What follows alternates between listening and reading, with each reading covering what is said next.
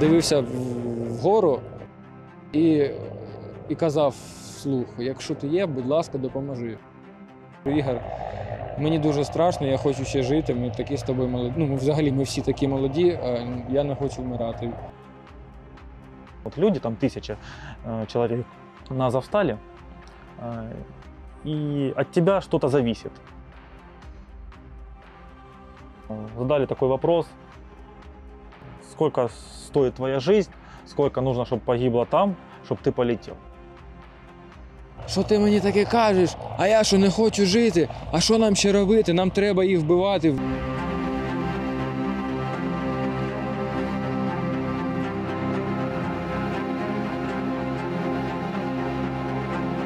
Те, що там раніше говорили, все, мужики не плачуть, туди-сюди. На жаль, плачемо.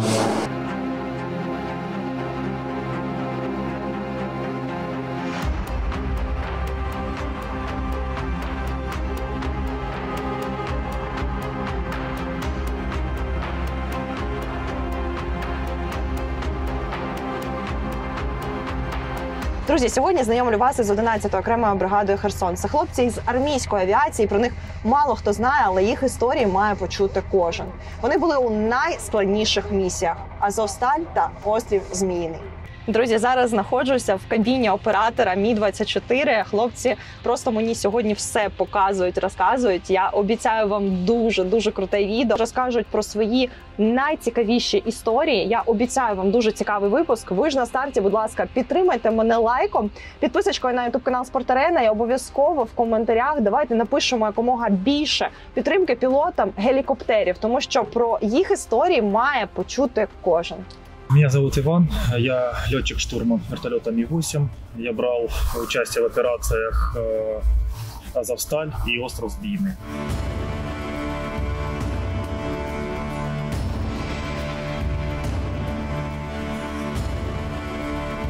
нас тогда как раз э, во второй эскадрилье остался старшим, э, знаете, Евгений Соловьев. Он командовал и принял решение все выводить всю технику. И, в принципе, у него все это так сложилось, что я попал с ним в экипаж. Это было вот так вот, там, Ваня, ну, полетишь со мной, там, типа, «Т- да полечу. Да, я Это- от е, просто дивлюся, можна показати, да? Да. У тебе шеврон, а дві зірочки, я так розумію, да? Чи це чи це Не, не, не, це это, просто, это просто разработка э, командования армейской авиации. Я просто знаю, що е, такий шеврон, це значить, що у тебе типу як е, місії, да, була зі зірочкою, чи ні? Чи Да, це не смотрите, тут такая тема, это типа такое вместо медали, наверное, Да. для успокоения летчика. Медали нету, зато, Зато есть шеврон, шеврон, зато да? есть шеврон, типа спасибо, служи, чувачок, получишь значок. А, Нет, короче, да, они отличаются по цветам. Есть там разновидность э, Мгм. цвета. А тобі дали цвет Вагнера, да? Цвет Вагнер, я скажу, что это ЧВК. А, Да. А, Це жарт. Да, да, это, это шуточка, не надо, мы в ЧВК не служим, у нас Не дай Бог. мы регулярные войска. Так, так, так. Э, э, Это э, шеврон, ну, типа, считается, типа, топ, максимум. Э, Это люди, те, кто выполнили хотя бы одну задачу какую-то со звездочкой. А, Или, я не помню точно, не буду вам врать, там э, 200 вылетов, если ты сделал, или там э, 199 вылетов.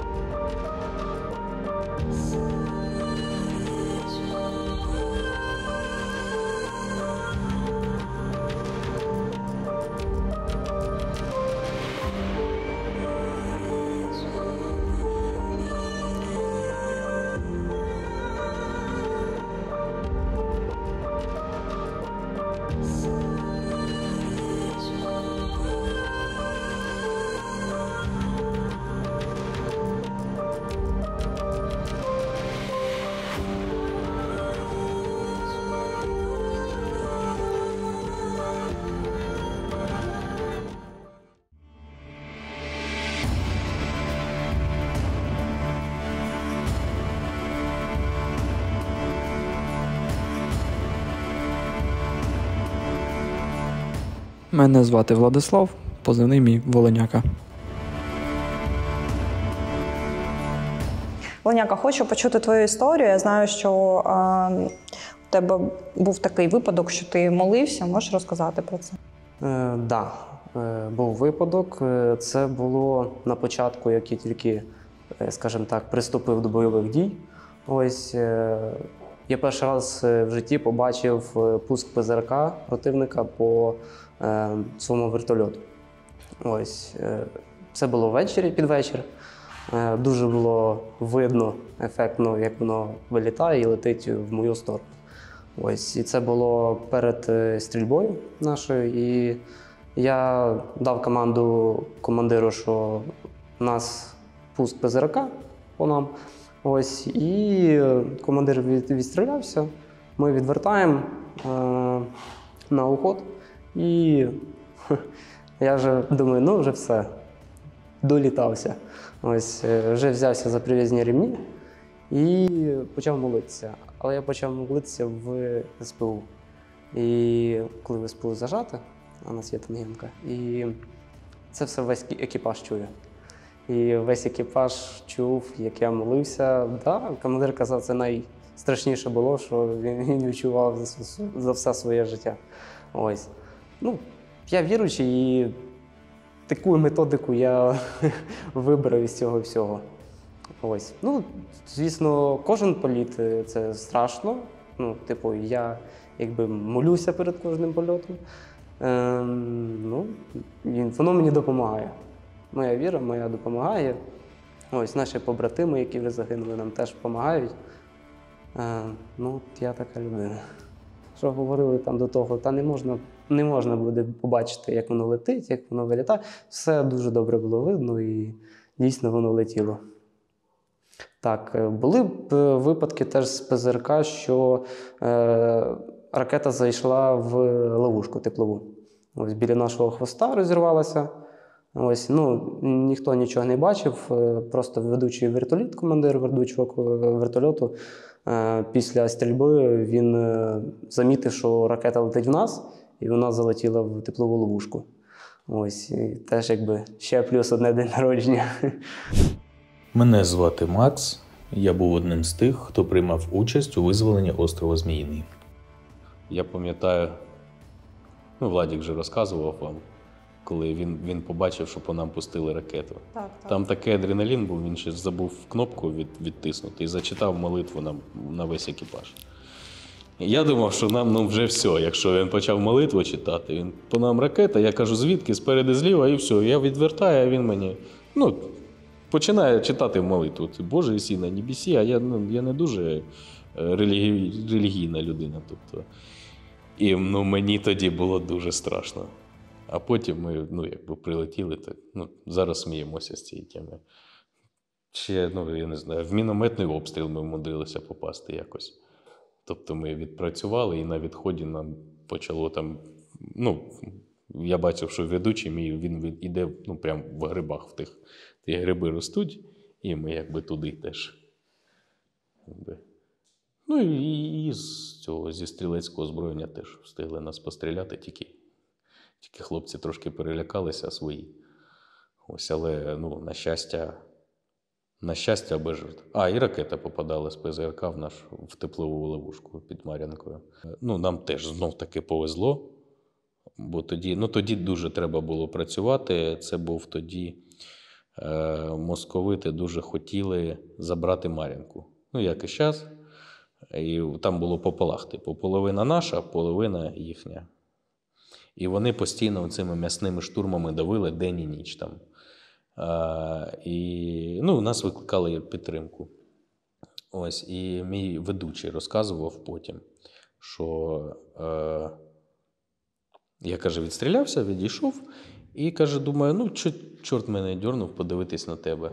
І він бачиш, каже, що я бачив, типу, що вже ми коли ну, ми відстрілялися, зробили крен, а ці ловушки вони з боків вилітають, такі теплові, гарячі дуже. І вона вилетіла, ну, вони, якби я повернувся, і вони пішли одні вниз, другі вверх. І от те, що вверх в ту прилетіло, то ми навіть не чули. Ми потім по відео з Гупрохи е, бачили е, тінь, тінь від ракети. Ну і там хлопці знімали на дрона теж. Ну, просто повезло. Просто повезло, напевно. Ну, не напевно, а точно. Точно повезло, і багато разів повезло, і хай так далі буде.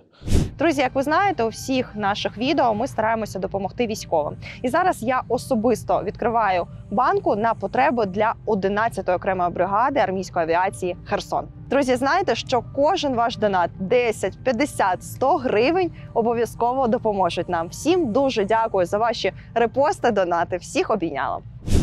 Мене звати Андрій, мій позивний Скері. Маю більше 130 бойових вилітів. Командир екіпажу Мі-24. Літаю як льотчик-оператор.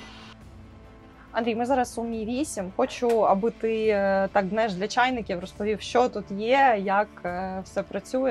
Таку Добре. невеличку екскурсію. Заходьте, зараз покажемо.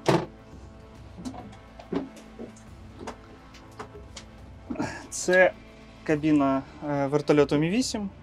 Е, Тут в нас приборна панель, на якій знаходяться безпосередньо прибори, які показують нам деяку інформацію, як е, е, швидкість, висота, е, вертикальну швидкість і е, інші показники, які нам потрібні в польоті.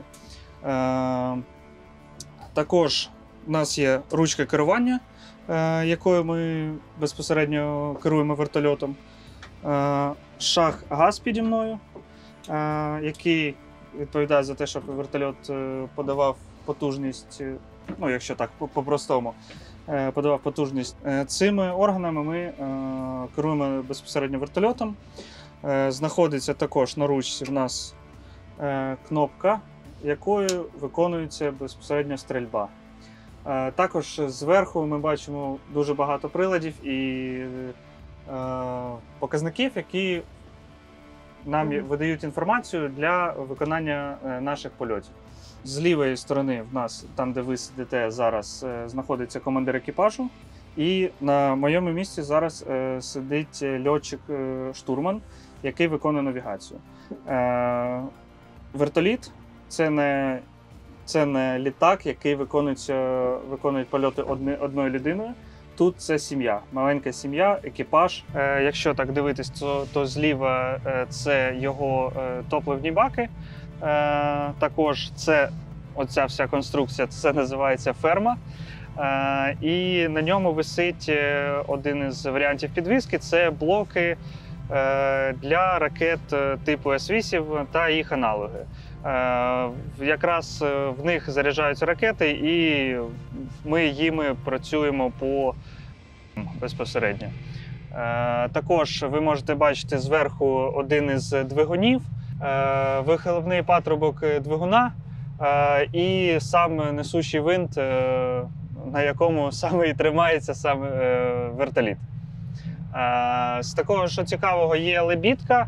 Вона якраз використовується для е, медичної евакуації е, поранених або е, людей, які потрапили в лихо. Е, Якщо я не помиляюсь, до 120 кг вона піднімає. Тут знаходяться акумулятори е, в вертольоті, і це ми бачимо такий от розкрас, що на баці, що на ту. Це плита, е, бронеплита, і розкрас такий, тому що, на жаль, е, війна показала, що маскувати вертоліт треба не тільки від ворогів, а й від своїх. Тому воно в шутку називається антимикола. А чому чому? Тому що при початку війни дуже багато було добровольців, які не могли розрізняти не те, щоб типи вертольоту, а й взагалі е, наші чи не наші, і вони гатили по всім. Е, І ми просто вирішили, що це нас більше спасе, ніж маскування від ворога якогось, який може нас побачити. Тому це антимикола. Е, Також блістер командира екіпажу, через який він бачить, і кабіна, яку ми вам е, показали раніше. З цієї сторони ми бачимо шасі, на якій, на якій приземляється і взлітає наш вертоліт. Е, І також це все воно, це все наш бойовий розкрас і легендарна фраза за бабу Віру, яка появилася з початку цієї війни. Е, І людина, яка не розуміється в авіації, в вертольотах, які вони не які, він може прочитати за кого і зрозуміти, що це ми, і не стріляти по нам. Е, Також, якщо вам цікаво, є те, що нас може захистити, Це Кув е, 2650. Е, Він складається з 20 ракет е, 50 мм і 40 ракет 26 мм. Це наші теплові ловушки, які ми відбрасуємо е, для того, щоб е, зберегти життя е, своє безпосереднє, е, для того, щоб е, ракета пішла на саме цю ловушку, а не в вертоліт у движки. Тому що більшість е, ракет вони з е, тепловізійною головкою і вони летять на тепло. Так як е, двигун дуже гарячий, е, там до 900 е, градусів по Цельсію, то, то воно реагує на цей е, ну, на, на сам двигун. А ці маленькі штучки, маленькі ракетки наші допомагають нам е, бути, бути живими і продовжувати нашу роботу. Народ, не можна не на хвилину забувати, що у нас в країні йде війна, і всі ми маємо допомагати нашим збройним силам України всім, чим тільки можемо. Але інколи, коли втома бере гору, дуже вчасно емоційно розрядитись. Дай спорту себе підтримати. Будь всередині гри разом із Фавбет та бонусом до 10 тисяч гривень на перший депозит. У непрості часи дай спорту себе підтримати. Отримай шанс на бонус до 10 тисяч гривень від Favbet.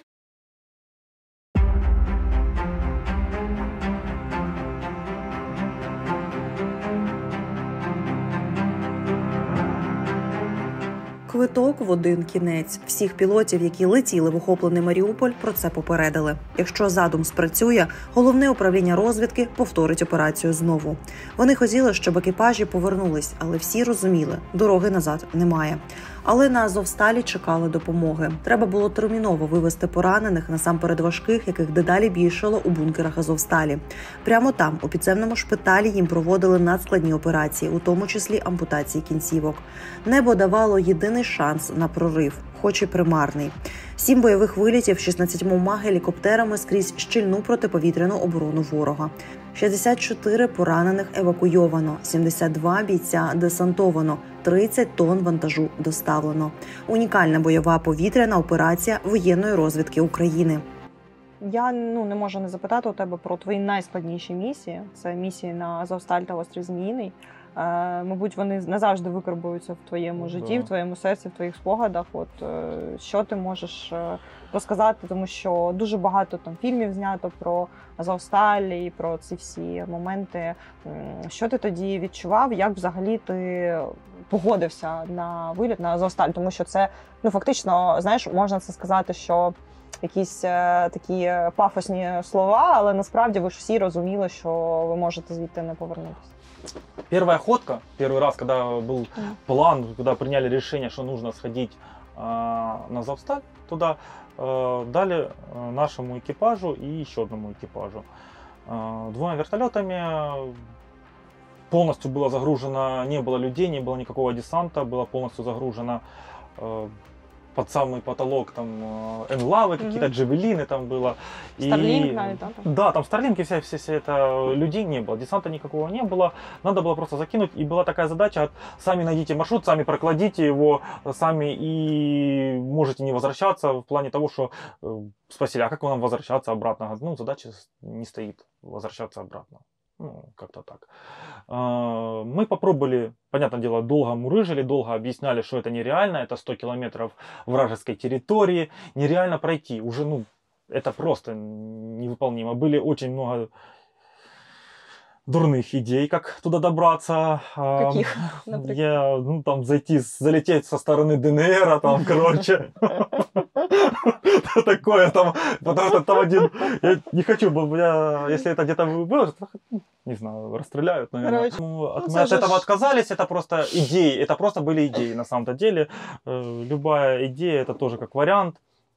А, Ну, а мы более э, другое, выбрали другой вариант, мы решили полететь, мы полетели. А, уже, грубо говоря, на подлете уже через линию ЛБЗ, а там же война полным ходом идет, все взрывается, понятно, противостояние э, тех наших, э, там реальный бой идет, и мы ну, попали под раздачу, нас обстреляли, э, приняли решение, что нужно вернуться, потому что, ну, не прорваться, потому что уже спалились. И тем более это по-светлому мы шли. То есть, бишь это очень смело было. тобто ви по- потрапили. Попытка была, первая попытка, у нас ничего не получилось, и как-то на этом все притихло. Мы дальше начали работать, там э, летали, выполняли задачи каждый день, каждый день были там по два, по три вылета в день, Э, работали, работали, потом начала приходить такая информация, что все ж таки ребята первые, некоторым получилось прорваться на Завсталь. Э, Двум вертолетам, одной паре. Э, Ну, думаю, нифига себе. Э, Смельчаки такое. Ну, ладно, смельчаки там. Потом слышим, что вторые получилось вторым, потом третьим, а, потом четвертой группе получилось прорваться, и мы там иногда так с Сергеевичем пересматривались, наверное, когда-нибудь-то нам оно, какая-то задачка придет, хотя мы всегда ты думаешь, да нет, кто угодно, только не я. И я помню, как тот день, этот еще, ну, до сих пор вот э, вспоминаю, э, это была ночь, короче, мы что-то под вечер нам дали задачку, э, перевозка груза э, в очках ночного видения. Возвращаемся мы уже э, после работы и были с уверенностью полной, что нас никуда уже не отправят. Просто мы 5 часов пробыли э, в воздухе, там, в ночью. Это не так уж просто. И были уверены, что никто нам никакую задачку не дадут. Мы просто отдохнем и полетим обратно к себе на свою точку. Ну, мы там выключились, э, вышли с вертолета и там встречаем ребят, там, и они такие, что нам подмигивают, там, там, задачка, идите, получите задание. Типа, мы такие, очень интересно, что за задание. А потом еще ничего не знаем, спрашиваем, что за задание, это же интересно за ними, что, Марик? Они, да, Марик, типа, уже так. И мы такие, блин, капец. На Марике мы понимаем, что уже мы э, ничего, ну, понятное дело, что уже там все решено, где-то наверху, э, где-то уже решено, какие экипажи. И в тот момент э, мысли такие, блин, это все неспроста, не, не просто так я там летал, не просто так я сюда на эту точку попал, сразу такие мысли очень разные. Ну, уже дело, конечно, не в этом. Понятно, понятное дело, пришли мы наверх, там поднялись, э, был командование, ГУР был, э, Азов какой-то был там. Если там обычно какой-то полет, э, обычно экипаж готовится.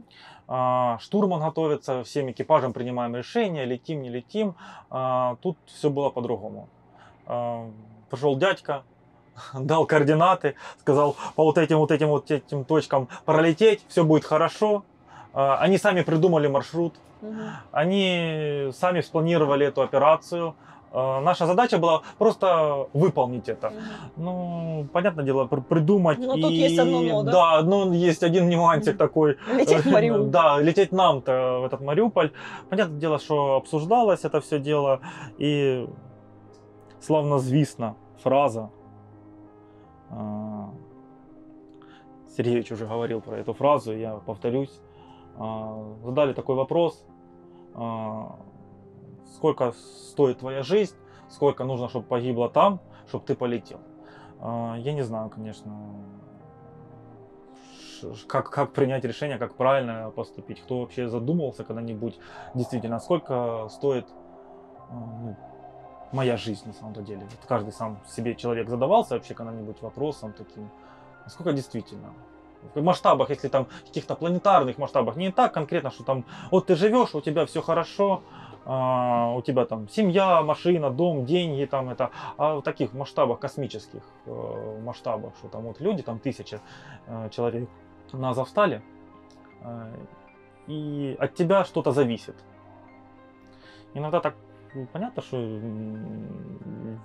наверное, добровольцев там не сильно было много. Понятное дело, что было у всех э, тяжелое принятие решения, и даже командирам э, принимать решения, э, людям, которым возможно, я не знаю, я так думаю, я так на это надеюсь, что э, люди, которые принимали это решение, которые нас отправляли, э, тоже так же само переживали, и я надеюсь на это, что это не просто вот так вот было поспать у нас два часа, и дальше. Сели в вертолет ночью, ну это было темно, это где-то 4 часа где-то было. Вот. Ребята, у нас был десант, азовцы. Я не знаю, сейчас я не, не буду врать, я не знал, кто такие ребята, просто там была сборная солянка, там, и, я так понимаю, и азовцы были, и добровольцы были, но ребята были очень мотивированы. Что касаясь, я не знаю, они там начали там свои гасла кричать, Э, я пришел на борт, они уже были здесь на месте. И ребята, это вот, они такие прямо аж, я не знаю, у них такая мотивация была, они меня в какой-то степени, я не знаю, вот как-то успокоили, думаю, нифига себе. Ну и тоже разговаривал э, с одним чувачком там, я говорю, вы там понимаете, что это, что вообще куда мы летим? Да, не понимаю, все там все нормально, там у, огонь сейчас там это, вот. Говорю, вы понимаете, что огонь это еще это, это слабо сказано, туда нужно долететь. У нас, говорю, 100 километров, у нас за эти 100 километров могут э, 100 раз сбить. А потом мы вас закинем, сами улетим, может быть, а может нет. Но вам еще придется там воевать. Да ну что, ну вот так вот. типа. Они, они в этом плане не знаю, что у них там в головах. Но они бешеные, просто я не знаю. У меня такого нету, такого бешенства, как у них. Э, Я Так более от, про- проще чуть-чуть. ти, от, е, ти от кажеш, е, таке питання задавав, скільки коштує твоє життя? От ти собі тоді задавав, ну коли ставив це питання, що ти подумав, як ти на нього сам відповів? Почему я? А потом, м, я не знаю. Вы Понимаете, тут такая тема. Ну, вот, э, Когда тебя спрашивают такое, вот конкретно, когда тебя такое спрашивают, и тебе нужно, тебе ее выполнять, эту задачу, Ну, це, А. це тебе типу змотивувало, знаєш, чи Я- ти навпаки подумав, Оно «Ой, в какой-то степени есть мотивация, и ты понимаешь, что, блин, почему так все слаживается? Это же, блин, дуристика, э, очень разная куча э, противоречий. Э, ты с собой борешься, э, думаешь, ну, блин, ну это же какая-то глупость, там, почему нельзя всех там вывести, этот, бросить этот Мариуполь? А потом думаешь, да нет, блин, там же ж, на самом деле пацанам хуже, на самом деле. Они там пытаются что-то сделать, э, они пытаются, э, я не знаю, зробити нереально. да, они, они реально что-то делали, что-то нереальное. Е, перед самим польотом, які у тебе були думки? ну, Я не знаю, я думаю. Я думал, что это конец. А, Понятно, всегда ты надеешься, а, думаешь, краще. блин, да нет, наверное, повезет, может быть. Но ты понимаешь, что, блин, риск просто максимально а, такой, что просто ты можешь не вернуться. Вот никогда такого чувства. Ты постоянно выходишь на боевик, и ты понимаешь, что, ну, может вернусь, может не, не вернусь, там, с пацанами шутим, все, что сегодня, сегодня э, будем, что там, э, ситро пить или пирожки там есть, там, ну, всякие шуточки такой, типа. А там я понимаю, что там просто вероятность того, что надо туда долететь, еще обратно вернуться, и не факт, что ты вернешься, не факт, что ты туда долетишь. Э, Не наша территория, нереальная задача, э, авиация армейская так не работает, это просто на энтузиазме, на патриотизме каком-то, и куча факторов было. Понятное дело, командование давило сверху, а, потом сам понимаешь, что действительно, а чем я лучше или хуже, я не знаю. Вот пацаны там сидят, а я хочу тут просто просидеть. Значит, выгрузку, произвели выгрузку, а, потом дальше подъехал автобус с ранеными, и тут такие моменты мне запомнились, э, ну, которые вообще, ну, я, наверное, никогда в жизни не забуду. А, Автобус, Богданчик подъезжает, а, и этого Богданчика нет, э, ну, стекол. Их, понятное дело, повыносили сразу, чтобы в случае, наверное, я так понимаю, чтобы никто не поранился.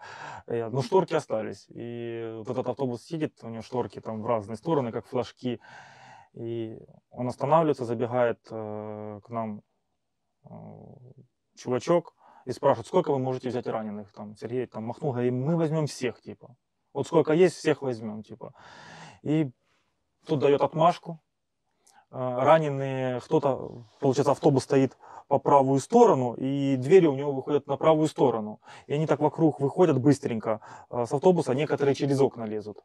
И чувак один, э, смотрю такую картину, э, он лезет через окно, как-то так наполовину вылез с окна, достает костыли, ставит возле автобуса костыли, и, и дальше продолжает вылазить, руками держится за обрез а, где там створки и на одну ногу приземляется, потому что у него одной ноги нету. Господи. Он на одну ногу так вот приземляется, берет спокойно эти костыли и сам своим ходом до вертолета шкандыбает. Это просто, это я после такого, я думаю, жесть, вот это я всякое видел. И он так спокойненько, быстренько своим ходом, никто ему не помогает, потому что были более тяжелые раненые, которым нужна была помощь. Этот мог сам, в принципе. И мы э, взяли на борт э, 20 человек. Э, Мне казалось, это, это время, там всего лишь прошло, мы простояли где-то от силы 12 минут. Мне казалось, там Полдня, это, это вечность просто. Уже хотелось оттуда уже спетлять быстрее с этого э, порта. Но было одно такое чувство. Когда мы прилетели, сели, и вот это, фух, говорю, думаю, блин, все. принимаем мы решение, что нужно уже лететь, потому что уже долго стоим. А, там еще на тех вертолетах идет загрузка. И мы решили, ну, это было заблаговременно еще договорено, что мы будем отдельно, типа, типа Мгм. двумя группами. Уже не четырьмя вертолетами, а, одна группа и другая группа, типа, разбились на две группы. А, Мы первые взлетели, за нами борт взлетел, и где-то через три минуты уже на отходе от Мариуполя а, просто фраза, э, как русские говорят, хлопок. Мгм. Почувствовали, услышали хлопок. А, Хлопок, что-то, что-то, короче, бахнуло, я не знаю, потом э, с-под вертолета какие-то трассера начали ле- лететь, э, командир начал там так эффективно маневрировать, А, потом, понятное дело, нас а, отказал двигатель, потому что попали в двигатель, и Мгм. двигатель ушел там сначала на малый газ, потом полностью вообще и выключился. А, Были такие моменты еще, э, понятное дело, я там сразу среагировал, когда просто услышал, что что-то произошло, и сразу начал отстреливать куб. Это э, ловушки Мгм. тепловые, а, это стандартная процедура обычная. Ну, я поняла, Да. ви те, що ви Да, да, да. Э, Потому что мы понимаем, что по нам ведется огонь. Мгм. Нужно как-то себя обезопасить. А, а еще сумерки.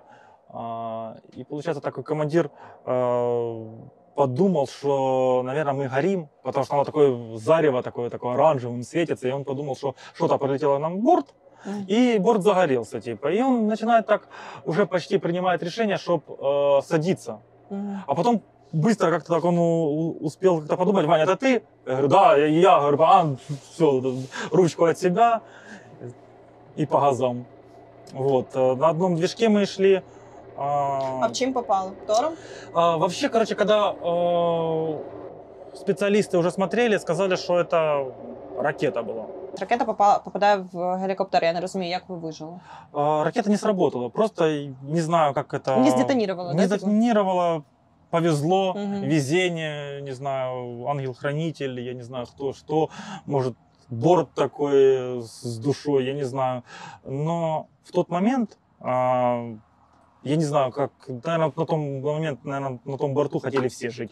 Что экипаж хотел жить, что люди, которые были эти лица, это э, просто отдельная тоже история, когда я так заглянул, сколько их там, они такой взгляд просто серый, как будто в никуда, как будто уже, Уже не знаю, уже, да, да. как будто им уже все равно, что там оставаться, что уже лететь на вертолете, это не передать э, словами, что это, это просто. И мне кажется, в тот момент даже сам вертолет хотел жить. А, Много ощущений было. Мы ж, я не сказал самое главное. Всей этой истории, когда нас, э, мы нас начали обстреливать, за нами был борт, и борт не вернулся. Борт не вернулся, а, его, их сбили. А, Сергеевич постоянно а, запрашивал командира экипажа, его Юра звали. А, Я, честно говоря, а, ребят, ну так, знаю, но так косвенно на самом Це деле. вами летіло? Да, которые с нами летели. А из этой группы, из четырех вертолетов, вернулось только три. Один борт мы потеряли, а, э, ведомого. Он- Они шли за нами, они были с ранеными. И потом, как по информации, э, мы узнали, что вот это уже спустя долгое время, когда там уже эти все разборки, вся эта тема, что в них попало вроде бы две ракеты Мгм. в них попало две ракеты. И Там практически там один человек только выжил. а, Гуровец. А, весь экипаж и раненые погибли. Когда мы даже сели на аэродром, выключились, мы надеялись, что, возможно, связи нету, может, еще что-то. Мы смотрели, смотрим, а, один возвращается вертолет, второй, и, а третьего нету. И мы понимаем, что что-то. А все равно были надежды, что, возможно, где-то живые, возможно, а, до последнего, понятное дело, была надежда, что что-то все-таки, может, просто приземлились, возможно, снова в плен попали, может, еще какая-то тема. Но, к сожалению, еще один момент мне такой э, в жизни, один так, э, так, не знаю, там отпечатался, наверное, э, на сердце. Это э, как будто, знаете, э, перед тем, как вылетали, Мгм. я вам рассказывал момент, когда я посмотрел в кабину, это как, как в черно-белом фильме каком-то. Мгм. Вот я, наверное, я не знаю, как это описать, э, может, неправильно выражаюсь, но когда я посмотрел на, эти, на этих ребят, которые были в борту, я как будто заглянул, я увидел черно-белый фильм. И контраст, когда я открываю, когда уже в вертолет там мы сели и выходим, а, этот контраст, они как будто он стал немного цветным. Не, не- точно не цветной, но немного как будто, знаете, цвет какой-то. И эти ребята, они э, немного у них как, как будто какая-то надежда появилась. Вот, типа у них в глазах как будто надежда. И они все встали и там начали просто сюда прям скопом идти. Э, Там, понятно, там выносили в первую очередь самых тяжелых, а тех, кто могли, ну, там, кто без руки, кто без ноги, там, и они все к нам идут, э, все, все нас благодарят, так как-то так неловко было, я не знаю, просто, и они, мы говорим, там, типа, это, они нас так благодарили, я говорю, это, говорю, ребята, это вам спасибо, то, что вы там делали, то, что там находились, то, что, ну, то, что вам довелось пройти, э, вы там действительно герои, мы реально просто выполнили то, что ну, выполнили то, нашу свою задачу мы выполнили. Мы там, снова же говорю, мы выполнили эту задачу, и мы, я потом к вечеру у меня была кровать своя, э, теплый душ, у меня чуть-чуть все равно все по-другому. А этим ребятам просто пришлось такое пережить, и им выпал шанс выжить. И один э, паренек эм, а, просто идет, у него вообще просто нет правой руки. Вот по самое плечо, что, что называется, нету, и он мне просто левую тянет. Это, это, это просто, я не знаю, я как вспоминаю это, это я ж с- со слов нет просто, что сказать. Это просто он тянет левую руку и благодарит, что типа, я говорю, мне так, так неловко, они, ну, мне кажется, на самом деле намного больше сделали. Мій позивний Іва, більше 120 вилітів на ураження ворога. Якось так вийшло, що в ООС ми зайшли е, вдвоєм. Е, Ти і батько? Так, я і батько. І коли це все з 23 числа у нас якось е, пішов цей вивіз під удару, все, е, то ми домовилися, що кожен літає на різних вертольотах. Якщо не добав що, то хоч хтось в сім'ї залишається. І потім четверте число прийшло, я напевно цей випадок запам'ятаю на все своє життя. Е, У нас було два екіпажа, ми стояли і отримували. Ну, я іменно мій екіпаж е, отримав цю задачу, але е, покійний е, Олександр Бєсов е, сказав: хлопці, е, ви вчора працювали, сьогодні підемо ми. А якось так вийшло, що і борттехнік, який в мене був е, штатний на той час, е, він не працював тоді з нами третього. Він каже: Добре, я тоді піду з хлопцями. Ну, от, е, е, на жаль, так вийшло, що це був їх останній політ. Е, і якби забрали нашу задачу, і після цього якось пішло в нас у всіх хлопців, що е, не твоє не просись. Сказали, пішов, не сказали, не треба проситись. Е, Макс, я знаю, що твій однокашник це Чус, е, людина, яка загинула. Е, На жаль, загинула з трагічних абсолютно обставин. Е, Здавалося, неможливих, але так вийшло. Скажи, будь ласка, що ти можеш розказати, по-перше, про ту людину, якою він був, тому що ти знаєш його особисто. Е, ну, е, як сказати, ми коли навчалися, коли навчалися, він був ну, своєрідний. своєрідний. Він хотів вчитися, він хворів літаками. От реально він знав за все там. Тобто, якщо я прийшов, е, типу, на вертольотчик або е, я знав, що я, якщо поступлю на бюджет, і якщо я буду його прогулювати як школу, мене випруть, то я піду на стройку. Якби тому я пішов туди. А от Андрій він хотів, і він з дитинства хотів. От як льотчик, він, він реально ну, він тягнувся до цього довго.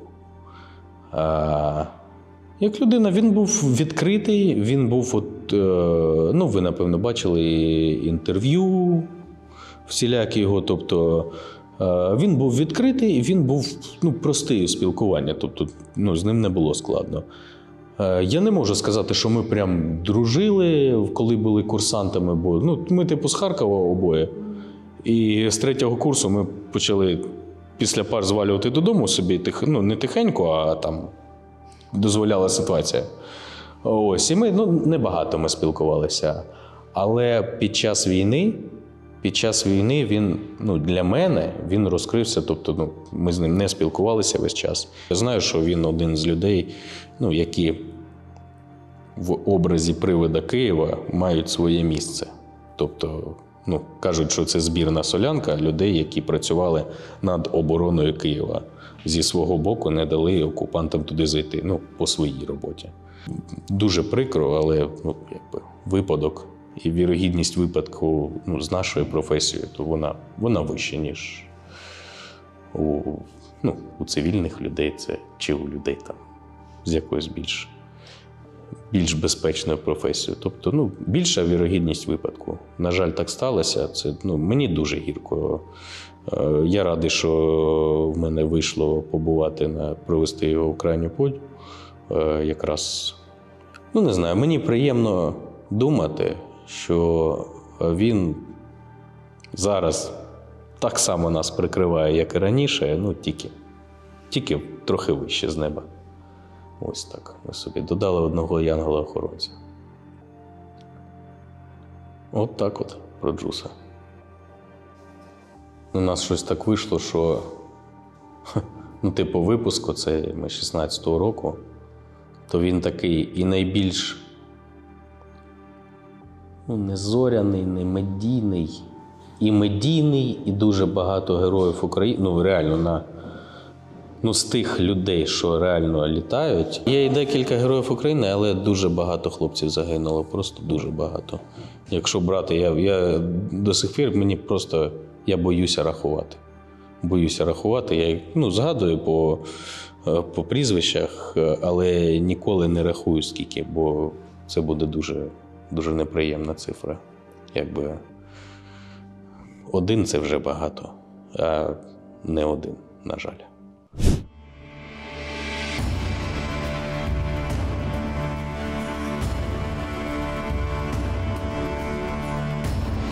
І позивний Бьорді, мені 25 років, я пілот армійської авіації 11-ї бригади Херсон. Бьорді, ми зараз стоїмо біля купи металобрухту. Це просто жахлива історія, яку я знаю, ти мені розповідав ще перед тим, як ми з тобою е, погодилися записати інтерв'ю. Розкажи, будь ласка, я знаю, що це місце для тебе, на жаль, стало особливим. Е, Це у нас, на жаль, таке кладовище техніки, яку ми втратили. Це лише частина. Не можу казати, скільки всього. Тут лежить е, три вертольота, три, можна сказати, залишки, що від них залишилося з е, початку повномасштабного вторгнення. Тобто тут два вертольота з Київської області і один з Донецької області. Чому саме ці е, два вертольота для мене вони важливі?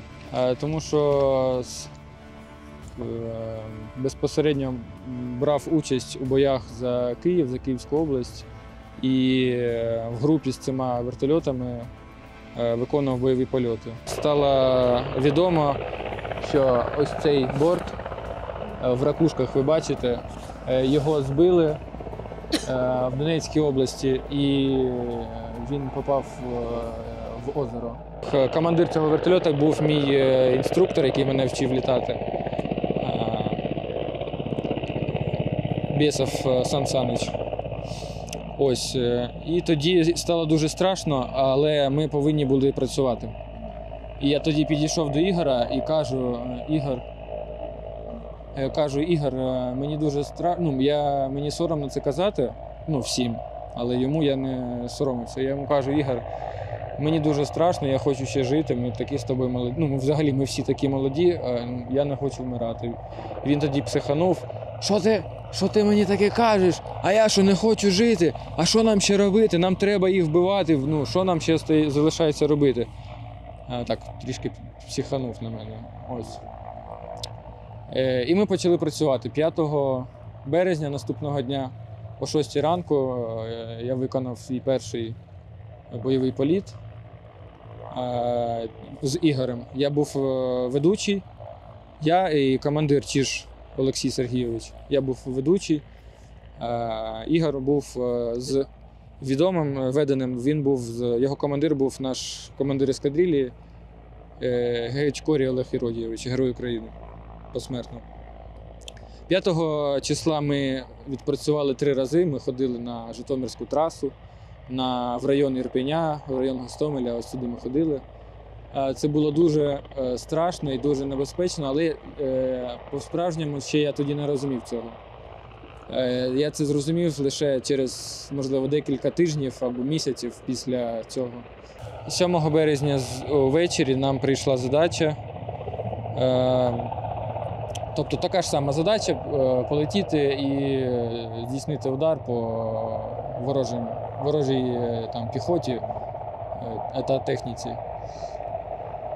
Е, І в той день е, ця задача була покладена на мене, ну, на мене, на мого командира і на екіпаж Ігора. Ось, е, і в той день ввечері до мене підходить Пепеляшко Іван Михайлович, льотчик штурман, тоді він був. І каже: Я хочу полетіти завтра з чижом. Я кажу, чого? Бо він говорить, ну бо я хочу. І Чиж мені сказав: «Е, Паша, ну як, як він хоче, то хай летить, ти ще встигнеш, то тим паче він там вже був більше, ніж я, він знає краще район. Ось і я сказав, Сергій е, Сергійович, ви не хочете зі мною літати, так і скажіть, що ви зі мною може боїтеся, може ви не впевнені е, в мені. Він каже: Ні, е, я впевнений, але якщо в тебе є час, поки є час, відпочинь, ти ще налітаєшся. Я сказав, ну добре. Да, а підійшов е, Іван Михайлович, це штурман з іншого екіпажу взагалі. Він сказав, що він не боїться, тому що йому бабка нагадала, що він буде довго жити. Ось він тоді, ну він був тоді самий сміливий серед нас, тому що він у кожен політ він, він рвався. Е, як виявилося, це, це може бути фатально. Так, пілоти не, не- повинні рватися в політ. У нас є така ну, ну, повір'я, я не знаю, як це сказати, е, такий закон. Е, якщо, е, тобто не напрошуйся, але і не відмовляйся. Тобто кажуть, що є задача літай, але сам не напрошуйся. Ну я тоді сказав: ну добре, командиру своєму, раз ви кажете, що так треба, добре. І все. Наступного ранку я прокинувся від дзвінка. Тобто вони дуже з самого рання полетіли. Я ще спав тоді. Я прокинувся від е, дзвінка е, іншому там е, пілоту. Е, Чиж дзвонить е, і каже: е, мене збили. Е, Ми такі, як збили? Що трапилося? Він каже: вертольоту, вертольоту нема. Ну ось, ось це було з вертольотом, тільки ще керосин горів. Вертольоту нема, хлопців не бачу, нога перебита, ходити не можу. Ми йому кажемо, «Ск- скинь координати, ми тебе зараз заберемо. Вже екіпаж е, запускався, щоб його забрати. Буквально там за декілька хвилин.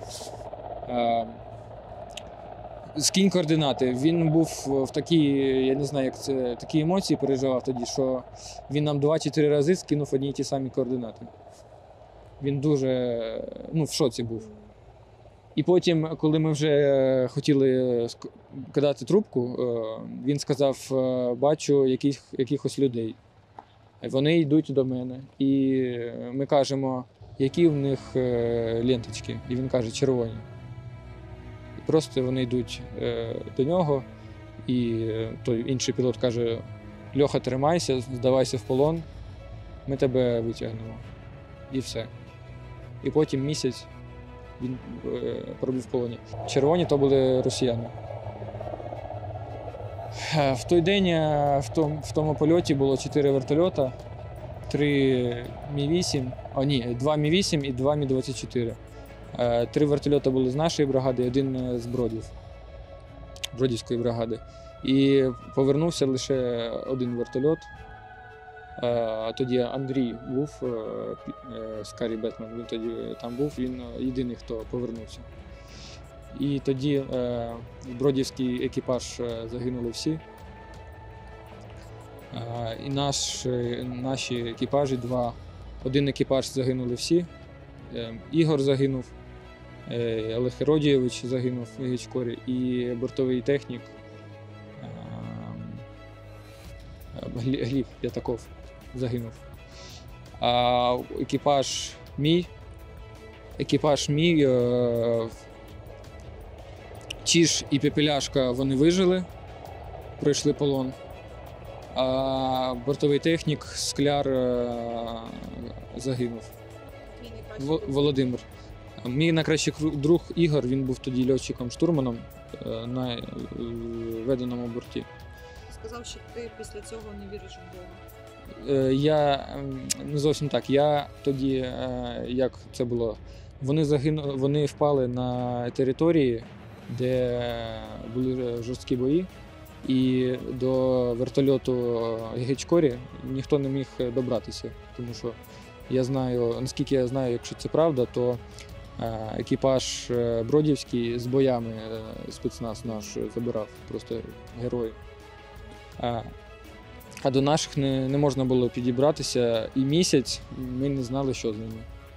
Ми, ми думали всі, можливо, вони спрятались, можливо, їх викинуло, їх хтось підібрав з е, місцевих жителів. І тоді, я хоч і до цього не був дуже віруючою людиною, я такий нейтральний був.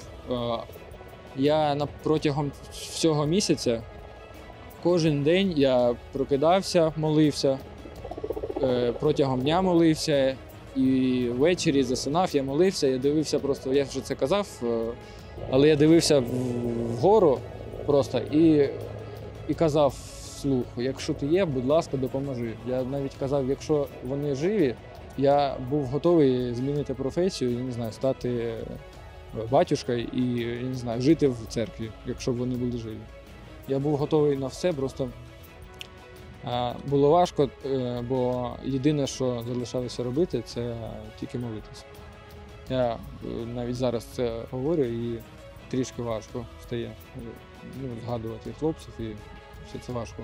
Десь місяць після цього я не міг заходити у вертоліт. Мені хотілося блювати. Коли я бачив, я просто бачив цілий живий вертоліт, я якийсь бачив, мені хотілося блювати. Я... І також я думав, що Я наступний загину от в якомусь із цих. От я бачу вертольоти, як, як зараз ми бачимо. Я думав, так, в якому я загину цікаво. І коли це цікаво буде. Ось такі були думки. Потім це якось е, ну, пройшло. Взагалі дивитися пілотам на, е, на такі рештки дуже, дуже боляче, страшно, тому що ми, ми це все бачимо. І через наступну там наступний раз ми е, сідаємо у вертоліт і виконуємо завдання. Андрій, хочу тебе запитати про, на жаль, а, жахливий досвід, да, який у вас стався разом з Бьорді. Ви втратили своїх найкращих друзів. Бьорді втратив свого найкращого, ліпшого друга. А ти я знаю, що був е, одним із тих, хто повернувся е, з того бойового виліта 8 березня. на цей раз ведучим. Я не знаю чому, але от ми так вирішили, що я, я настояв на цьому, е, що давайте на цей раз ми підемо е, виденними. Е, Ми пішли, і оцею четвіркою ми дійшли до одного моменту. Це вже було майже перед бойовим вилітом. Перед, перед стрільбою там залишалось кілометрів 15 до цілі. Е, І тут е, почався трошки, ну як трошки, треш почався. Спочатку в ефір, в радіоефір е, вийшли, що сказали, що не наші, чи щось, щось таке. Незрозуміло, тому що був радіомовчання, ніхто ні з ким не говорить, тут хтось щось сказав, причому дуже швидко. І в цей момент нам в чат пишуть: пише, що червоні пов'язки, мабуть, не наші.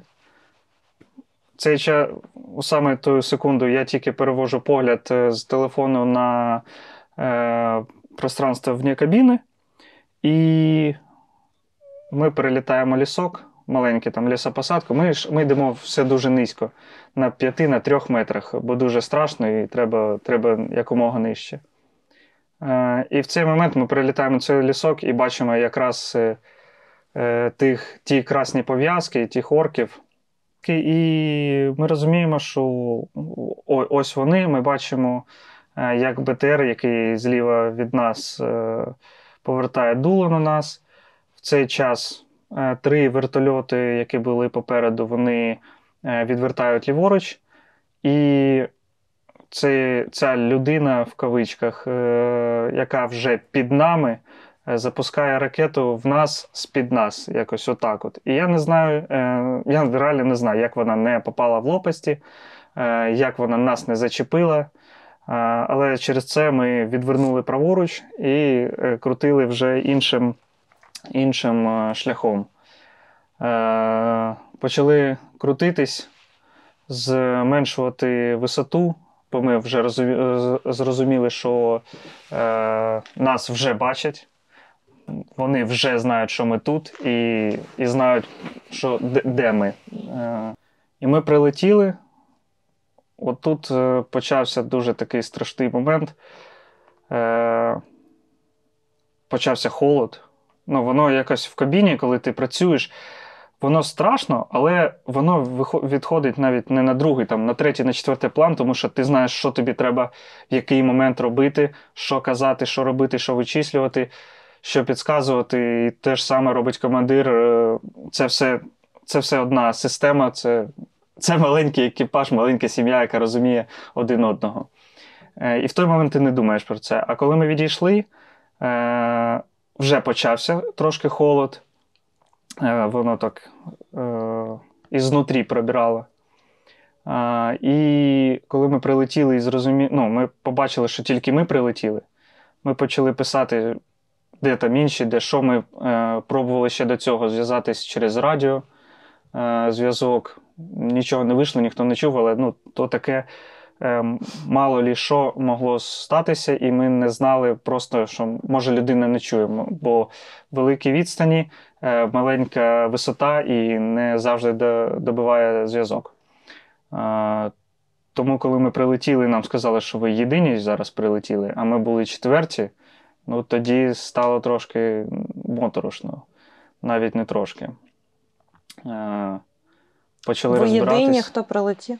Так, з цих чотирьох бортів ми єдині, які повернулися взагалі. Е, Всі інші члени екіпажу е, трьох бортів загинули в цей день. І ну, одне з найтяжчих це було те, що бортовий технік, який був на екі- з екіпажем Мі-24, він, ми, ми е, летіли тоді без борттехніків, і він один збирав їх речі, які залишились сумки, і його забрали на ротацію після цього. І як він ну, збирав ці речі, яких людей, яких, які за ними вже не повернуться.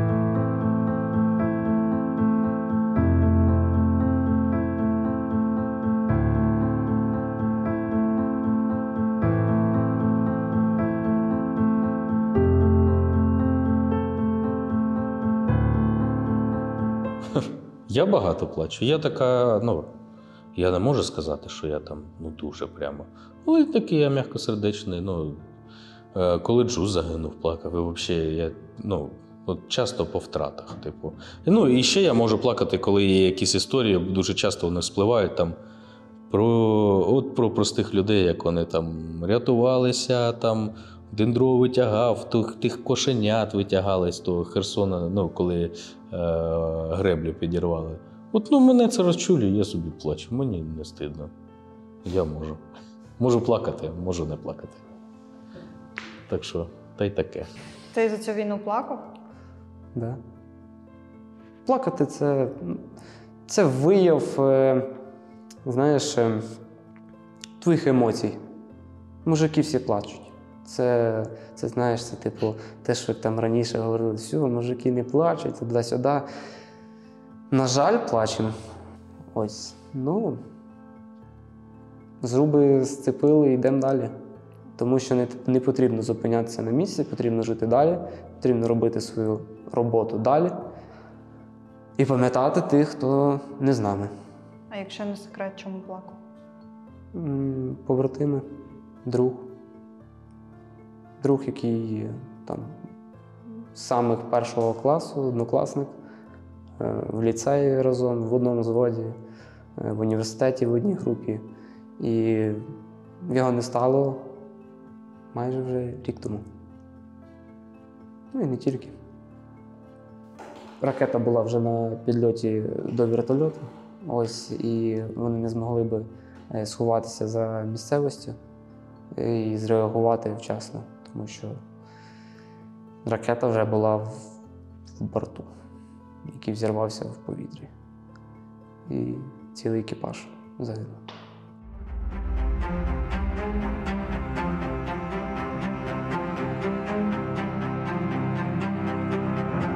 Острів Зміїний був окупованим 126 днів. Операція з його визволення тривала близько двох місяців. Пілоти армійської авіації відіграли одну із ключових ролей у визволенні Зміїного, адже саме завдяки ним бійці гурмо та Альфа висаджувалися на острові та штурмували окупантів, а взамін забирали поранених військових та трофеї. Макс, я знаю, що у тебе є історія, як у вас називають це зірочкою. Це острів Зміїний. Розкажи, будь ласка, про цю операцію, в якій ти, на щастя, брав участь. Ну, на щастя, чи. На щастя, на щастя, я брав участь і повернувся живим. Е, Це достатньо цікава історія, бо для мене все ну, повномасштабна війна для мене якраз з нього і почалася. Тобто, зміїний я собі нанив, як то кажуть. І десь ну, через два місяці після початку війни, то е, до мене підійшов командир і каже: підеш з нами? Я кажу, піду, а куди? Він мені каже, ви там поспілкуйтеся, та да, ні, ні. І типу, ну ми підемо. Ось він каже: ну, на змійний сходимо, там треба щось зробити. Я, «Ну, добре, що я ще нічого не знав, як би воно, що воно там, як. І так все і почалося. Ми з товаришем. А, були другою парою Мі-24 з двох. І ну, задача глобальна була. Задача стояла відбити острів Зміїний, і вона була для. Ну, така вона в ній приймали участь дуже багато е, родів військ, сил, е, і головне управління розвідки, і спеціалісти з е, ЦСО Альфа.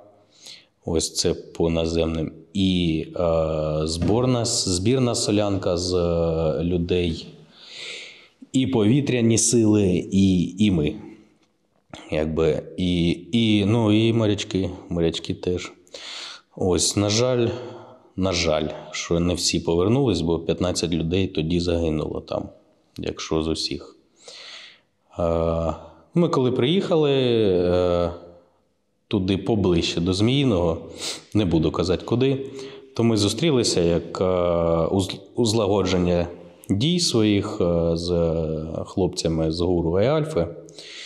І от вони на нас дивляться, кажуть, нам кажуть, що льотчики, типу, готові, все чітко там летіти, там стріляти, все, все буде круто. І ми дивимось, бо нам розказували, що хлопці з Альфа і Гуру готові, типу, все, зараз там все тільки в бій. Ось, а ну, насправді, насправді було страшно. Було страшно, було незрозуміло, бо е, я не думаю, що хоч одна б з країн НАТО чи інших якихось країн е, при наяв... такій наявності засобів і сил виконували б цю операцію. Але ну, ми маємо, що маємо, і е, задача стояла, треба було її робити. Е, ну, було все, типу, як просто на словах. Типу, там, верто... там зайшли літачки, там скинули бомби, Е, Далі зайшли вертольоти, е, теж постріляли ракетами, поприкривали, а інші вертольоти заходили і мали висадити групи, які проводять зачистку острова. Все круто, все класно, всіх все виходить. Але насправді виявилося дуже багато підводних каменів. Тому що а, ще байрактари працювали. Я забув, вони дуже гарно працювали там. Е, виявилося, що на острові стоїть ППО е, вороже, тобто зенітні комплекси, зенітно-ракетні. Е, на острові виявилося потім, що там були непрості люди, не мобілізовані Російської Федерації. Там були серйозні спеціалісти, які ну, билися до останнього. Е, І ще плюс море, море холодне, 4 градуси. Тобто, якщо навіть збили вертоліт, і якщо навіть ти при цьому вижив, то ти, скоріш за все, потонеш просто і замерзнеш. І якби і це стосувалося всіх, бо всі йшли 30 кілометрів через, через море. Ось декілька разів ми заходили е, ну, на цю операцію, тому що перший раз нам заважали винищувачі противника, е, і вони, ну, вони досі мають більш дальня. Е, Радар більш дальної дії. По суті, вони бачать наші винищувачі раніше, ніж наші винищувачі бачать їх. І саме тому нам потрібні F-16, оці, тому що ну, для того, щоб зробити якийсь хоча б паритет в повітрі. Тобто, а над морем, якщо вони зайшли вже, це все. Перший раз в нас не дуже ну, не вийшло почати навіть толком, бо. Е, по ворожим винищувачам, які вийшли з Криму на нашу групу. Другий раз уже, уже в процесі на е, вертоліт, е, який був з десантом, ну, з хлопцями з е, гурту Альфи, е, почали стріляти. Ну, кулеметник почав стріляти, і ну, можна було всіх покласти там. Тому відбилася операція, ми розвернулися і пішли. І тобто фактор. Е, неожиданності руснявою мовою, то ми вже втратили. Якби, ну і вони теж, ну вони ж не можна казати, що вони дурні. Вони не дурні. У них є розвідка, вони все знають, і якби це, ну, це жирна ціль, так сказати, яка від нього багато залежить. Це контроль. Контроль над морем. А контроль над морем це дуже багато. Тобто зернової угоди у цієї, напевно, не було, якщо б росіяни могли все контролювати. Ось, а третій раз ми вже почали операцію. Воно теж вийшло не так, як задумано, як завжди. Е, тому що, на жаль, е, по-перше, вискочив вже в процесі операції, коли першу групу висад... ну, всі відпрацювали, хто мав відпрацювати по острову. Е, і вже перша група, штурмова група з гурта.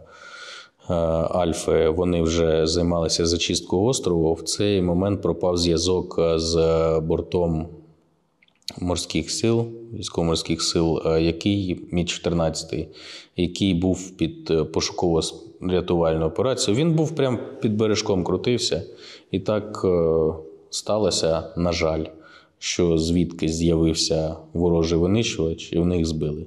І там зі всього екіпажу вижив один тільки хлопець.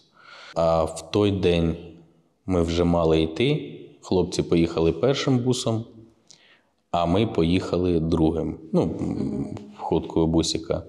І ось уже хтось запустився, хтось злетів, а ракета прилетіла прямо, ну, прямо поряд з одним бортом. І, е, на жаль, нашому товаришу ну, попало в руку. І треба було, ну, в руку попало так, що не просто попало, там сильно попало. Ось сподіваюся, що він скоро повернеться і буде буде далі літати. Ось його треба було срочно евакуювати терміново, і якби ну, операція вже не проводилася. Ось а після цього там десь в командування прийняли рішення і зробили, ну, доробили хитріше. З'явилися засоби, як я зрозумів, і все у них вийшло. Я, Я радий, що я був частинкою цього. Не можу тебе не запитати. е, Не, ну, не можна там казати, яка операція складніша, там от е, Ага. Азовсталь чи е, Змілі. Кожна операція по-своєму складна. Е, Я хотіла тебе запитати, коли тобі сказали, що ти от е, маєш летіти на острів Змілі. Яка у тебе була е, думка, тому що ну здавалося, це просто із розряду нереального. Ну, я не знаю. Я, якщо чесно, думаю, що я толком ще не розумів. Це я зараз прокручую. Думаю, ну це, це реально страшно. Я б, напевно, зараз би я б, я б дуже не хотів це робити. Але коли нас збирали, це була така величенька кімната для брифінгу там на, в одному з місць. І нас зібрали тоді всі екіпажі, а це, ну, це скільки? 9 вертольотів. Тобто це 18, ну десь 18 е, тільки льотчиків. Це без управління, без все. І там ця карта, там, типу, кажуть, там треба острів Зміїний, там все. І там були хлопці, які не приймали участь. І один з них каже: коли сказали, типу, то я кажу, ви бачили своє обличчя. Каже, всі білі. Я не знаю, я не відчував того, але ну, людині було зі сторони видніше. Ну, тобто, дурних нема. Всі бояться, і це добре. Я, я вже десь казав, що якщо ти не боїшся, то ти вже помер. А якщо ти ще не помер, то ти скоро помреш. Тобто боятися це нормально, і страх ним просто треба управляти для своїх цілей, а не для його. Тобто страх це нормально. Страх це для льотчика, взагалі, це, це пісня. Тільки треба ну, між е, нормальний страх, адекватний, тобто такий трошки тремор, який тебе тонізує, і між страхом, який ти, ну, ми так кажемо, впустив страх в душу. Тобто, коли тобі тебе просто тіпає, ти не можеш нічого робити. Це дві різні штуки, і треба там балансувати, бо якщо ти туди зайшов, то, то ж все, вже усе. Треба баланс. Треба баланс. Андрій, наскільки близько до ворога от ви працюєте? Е, Це в залежності від ситуації і від е, кожного направлення. Е, Я працював і на Донецькому, і на Запорізькому, і на Херсонському направленні. З приводу Херсону тут, в принципі, все зрозуміло для тих, хто трошки дивиться за новинами, да, трошки в темі, що ми стріляємо через річку. І тут залежність навіть не того, наскільки ти підходиш, а де ціль. Тому що дуже часто нам дають ціль, і це далеко не передок, це там де, декілька кілометрів за. А, і наскільки ти близько підходиш, ну е, 4 кілометри вже трошки страшно. Тому що ну, боїмось ракет е, протиповітряної оборони, е, цього всього. Е, Жити все-таки хочеться, і тому ти е, хочеш не хочеш, а ти, але ти придумуєш якісь способи якомога далі бути від е, е, лінії е, бойового зіткнення або просто від якоїсь е, цілі. Але іноді вибирати не приходиться. Підходили іноді і на 3,5, і на 2 кілометри до, до росіян. І ну, люди живі, все добре, але так краще не робити. І тому ми завжди щось вигадуємо, якусь нову тактику, якісь нові прийоми, щось по-іншому зайти, десь може там підкрастись, скажімо так, Мгм. дуже-дуже низько, але щоб нас не було видно, навіть якщо ти близько. F-16 – максимальна швидкість 2400 км на годину, максимальна висота 15 км, максимальна злітна маса 17 тонн. На озброєнні у 25 країнах. Винищувач F-16 – справжня легенда сучасної бойової авіації з багаторічною історією застосування у десятках воєн по всьому світу. У небі над Україною цей літак може не лише змінити баланс сил у повітрі, а й вплинути на перебіг всієї війни. Трішки з історії F-16. У першій половині 70-х компанія General Dynamics створила одномоторний винищувач F-16, якому дали назву Бойовий сокіл.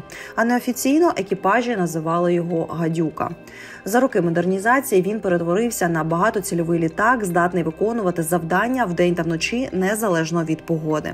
Серед його сильних сторін гарні льотні якості, гарний огляд з кабіни пілота, а також порівняно просте керування та низька вартість. Які ж зміни F-16 можуть дати українським повітряним силам? Перш за все, це досягнення паритету з винищувачами росіян у плані дальності виявлення радіолокатором та дальності пуску ракет. Іншим важливим інструментом F-16 є протирадіолокаційні ракети.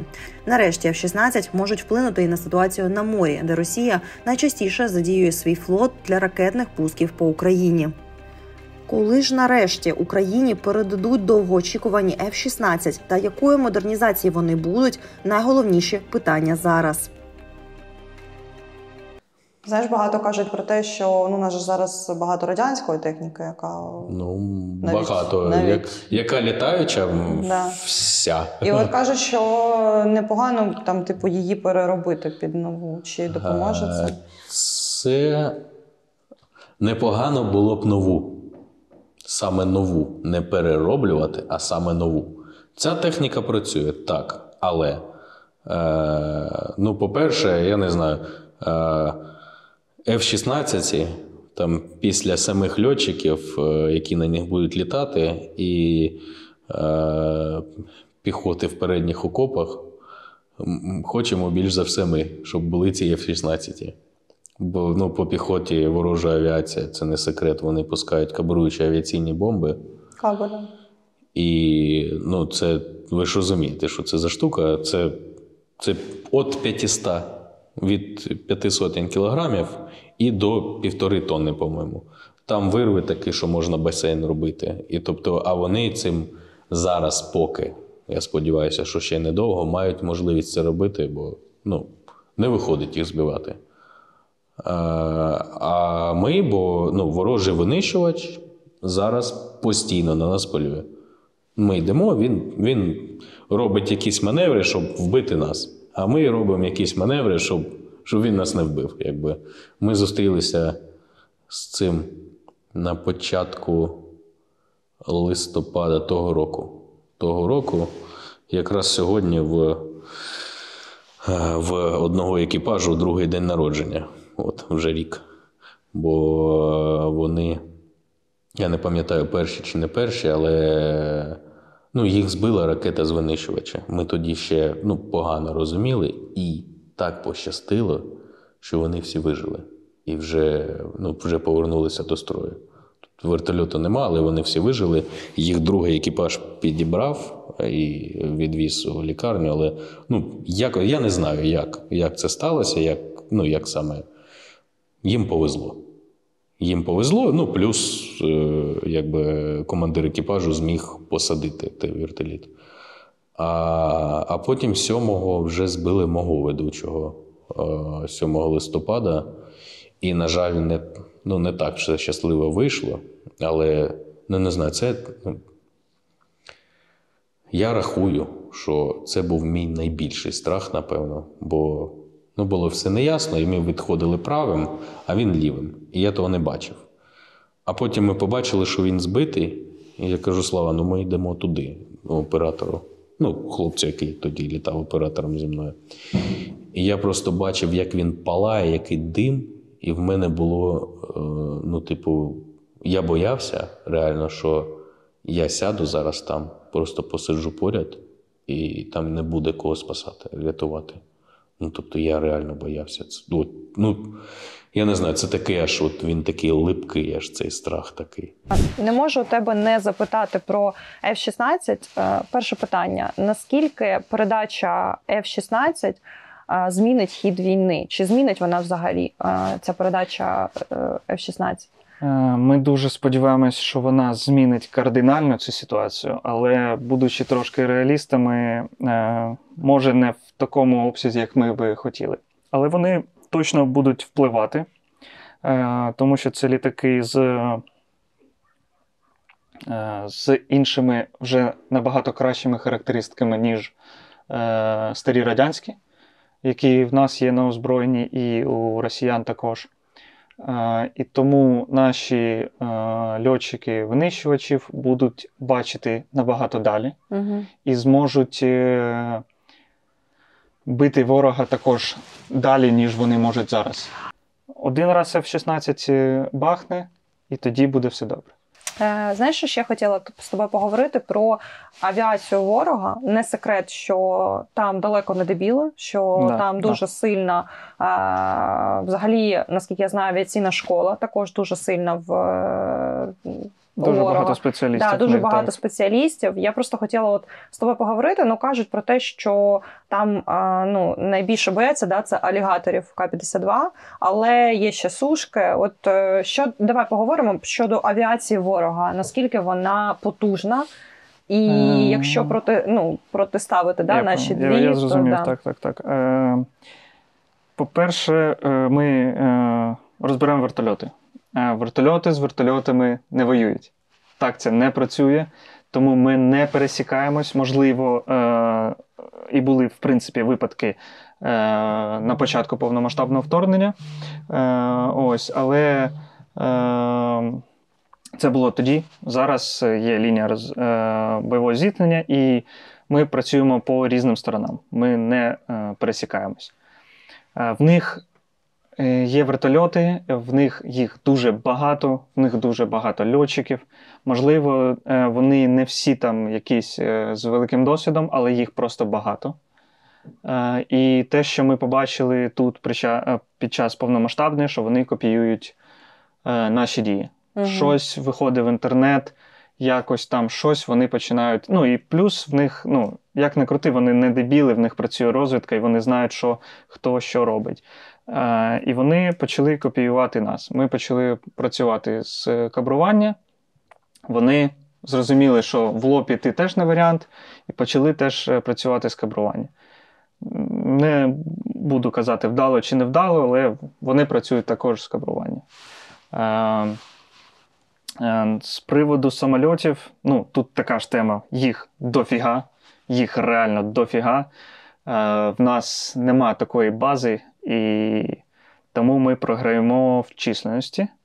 Але в нас дуже багато льотчиків з великим досвідом різних ситуацій, різних часів із 2014 року, і тут з 22-го року. І кожна ситуація, якась вона, ти щось, е, щось береш звідти, і потім це використовуєш, і ти, ну як сказати, не жаднічаєш з іншими. Ти ділишся, тому що це знання, це здоров'я, це життя людей, і ми всі інформацію між собою ділимося для того, щоб хтось або не робив такі помилки, які е, зробив ти там, чи хтось ще інший, або е, якимось е, гарним досвідом, що ось так у мене вийшло. А з приводу самольотів, в них це для нас проблема. Це для нас проблема, тому що в них є. Е, вони літають постійно, е, вони чергують постійно, в них є багато ракет, які летять дуже далеко. Ну і те, що ми їх боїмося, то ну, воно так і є, то, то є правда. Тут е, нема що скривати. Вони самі про це знають, тому я не думаю, що це буде якийсь для них секрет. Ми їх боїмося і стараємось якось робити так, щоб, щоб ми ви- виконали своє завдання, щоб ми полетіли, підтримали е, нашу е, Піхоту. піхоту і повернулись живими, і при цьому не досталися літаку. Ка- Казав е, мені Бьорді, здається, що вони взагалі там вчаться по ваших відосах. Є, є таке, є такий нюанс, тому що е, з того, що ми бачили, е, вони бачили е, спочатку, вони бачили тільки то, що, те, що ми працюємо з кабрування. Вони почали це робити. Ми ж також це бачимо, ми ж також слідкуємо за їх каналами там і так далі. Е, бачили, як вони це роблять, і вони це робили просто жахливо. Це для нас плюс, але пройшов час, і вони перестали так жахливо робити, тому що побачили, як ми це робимо, що ми це робимо низько, там зі своїми нюансами. Не буду тут все казати. Е, і вони почали, ну, вони вчаться. Вони вчаться і вони дуже швидко вчаться. Аса, Тор, Панцер це те, що є у росіян, да? і це Так, те, що так. ви, в принципі, боїтеся найбільше, правильно? Е, Це одне з того, що ми боїмося, тому що є е, деякі чули таке, як ПЗРК, перенесний зенітно-ракетний комплекс, або, як його називають, е, труба. Е, І також є ЗРК, це вже автоматичні системи. Тобто, це машина, яка стоїть, яка працює, там, грубо кажучи, 24 на 7, і вона е, в автоматичному режимі побачила ціль декілька секунд Мгм. і стріляє. Мгм. Тобто, якщо тебе захопила якийсь цей ЗРК, ну, варіант вижити дуже маленький, тому що пускається е, дуже швидко, це не без людського фактору. Тобто е, тут не можна скинути на дурачка, який почув, але не знав, куди е, стріляти, або навпаки. Воно все робить автоматично, і плюс до цього воно викидує не одну ракету. Якщо ти від одної, ти можеш ще спробувати уйти. Ну, як от в ситуації з Так, на так. Азовсталь, коли е, Так, так. А якщо дві, то Це все, да? це все. Ну, ну і вони здорові. Вони, вони розраховані на те, щоб не то, що навіть попасти, а, вибухнути біля тебе Мгм. і нанести максимальний урон. Це як дуже-дуже велика граната, яка вибухнула в повітрі, Мгм. а ти з нею на одній висоті. Збивається один літак, і потім вони вже трошки розуміють, що не можна так близько підходити. Не можна так е, безнаказано літати в нашому просторі і думати, що тебе нічого не візьме. А кажуть все рівно, що зараз техніка більше, ніж до війни. От є така думка. е, Є така думка. Можливо, так. Я, якщо чесно, не рахував і не можу сказати точно, але е, тут треба розуміти, що у нас у, условно буде там, було там 50 вертольотів. Мгм. На початок повномасштабної, коли почалися бойові дії, і дуже багато якихось неприя... неприємних ситуацій, то, допустимо, залишилось 25. Нам дали ще 50, взагалі в нас більше стало. Мгм. Так. Але те, що ми е, втратили, і це зазвичай втрата з екіпажами, е, це дуже тяжко, і це ну, не можна сказати, що це краще мати ще 50, чим ніж 25, які ми втратили. Тому що машина це є машина, хоча вона і жива, і зі своєю душею, але це машина, яку можна замінити, полагодити або зібрати з декілька одну. А людей працю- ні. А, людин, а людину ні. І, до речі, Її от готувати дуже довго. Про людей да, е, кажуть про те, що ну, от у нас супер мало саме пілотів, і всі ви ну, на вагу золота. Це правда? І що, типу, дуже сильно бережуть, знаєш, саме пілотів. Е, Воно є таке, якщо, якщо рахувати. Е, Нас, принципі, доволі таки багато пілотів і е, льотчиків, і саме літаків, і вертольотів. Якщо нас так зібрати, нас буде багато. Але якщо зрав, е, зрівнювати з, е, з тими ж бригадами е, там, звичайної піхоти, вони, я знаю, що вони не люблять це, е, е, цю назву, але я вибачаюся, але я не знаю, як це назвати піхота. Е, то їх буде ще в 10, в 12, в 15 разів, в 20 разів більше, ніж нас. І тому кількість там нас і людей, які можна замінити, е, це все. Ну, це все не, не порівняти. Бо людину підготувати для того, щоб вона навчилась стріляти, бігати і розуміти, що взагалі е, е, є, що взагалі е, проїсходить на е, полі, ну, це можна зробити там за, за тиждень, за місяць там, чи за півроку. Льотчика ви за півроку не підготуєте. Це дуже багато часу. Це роки е, тільки для того, щоб він навчився повністю там, теорії, практики. А ще треба дуже багато часу, е, годин нальоту по- витратити для того, щоб він став е, досвідченим льотчиком. Е, Для мене найбільша мотивація, що нашим дітям, ну, особисто моїм, я сподіваюся, що там це не буде стільки тягнутися, щоб ще мої діти в цьому приймали участь. Не доведеться воювати, бо ну, війна це тяжко. Типу, всі класні, всі сталеві, всі залізні, але ми вийдемо з цієї війни, ми будемо переможцями, я впевнений. Ну, тому що ну, я не бачу інакше, як я думаю, дуже багато людей, які не бачать як інакше. Ну, це, напевно, саме типове і саме популярне для того, щоб е, закінчилася війна перемогою України, і ми всі побачили це власними очима обов'язково. Я така ж, я така ж людина, як і всі. В мене також є емоції, хоч і кажуть, що там залізні люди, там, кіборги і так далі. Ні, то, то все фігня. У людей є емоції, і якщо він не, емо- не емоційний, він нічого такого не робить, то, скоріш за всього, він, він скоро взорветься, і це буде набагато хуже, ніж е, він, він трошки десь там проявить свої емоції. Е, ну і так, розрядить з самого себе. Тому, тому так. Друзі, дуже вам дякую, що додивилися це відео до кінця. Сподіваюся, що воно вам сподобалось.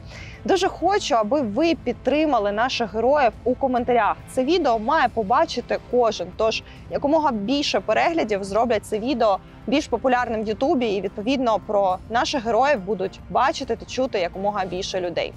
Тож дуже сподіваюся на вашу підтримку у вигляді лайків та коментарів. І обов'язково напишіть про кого вам ще було б цікаво почути та побачити у нас на каналі. Всіх обійняла, всім дякую.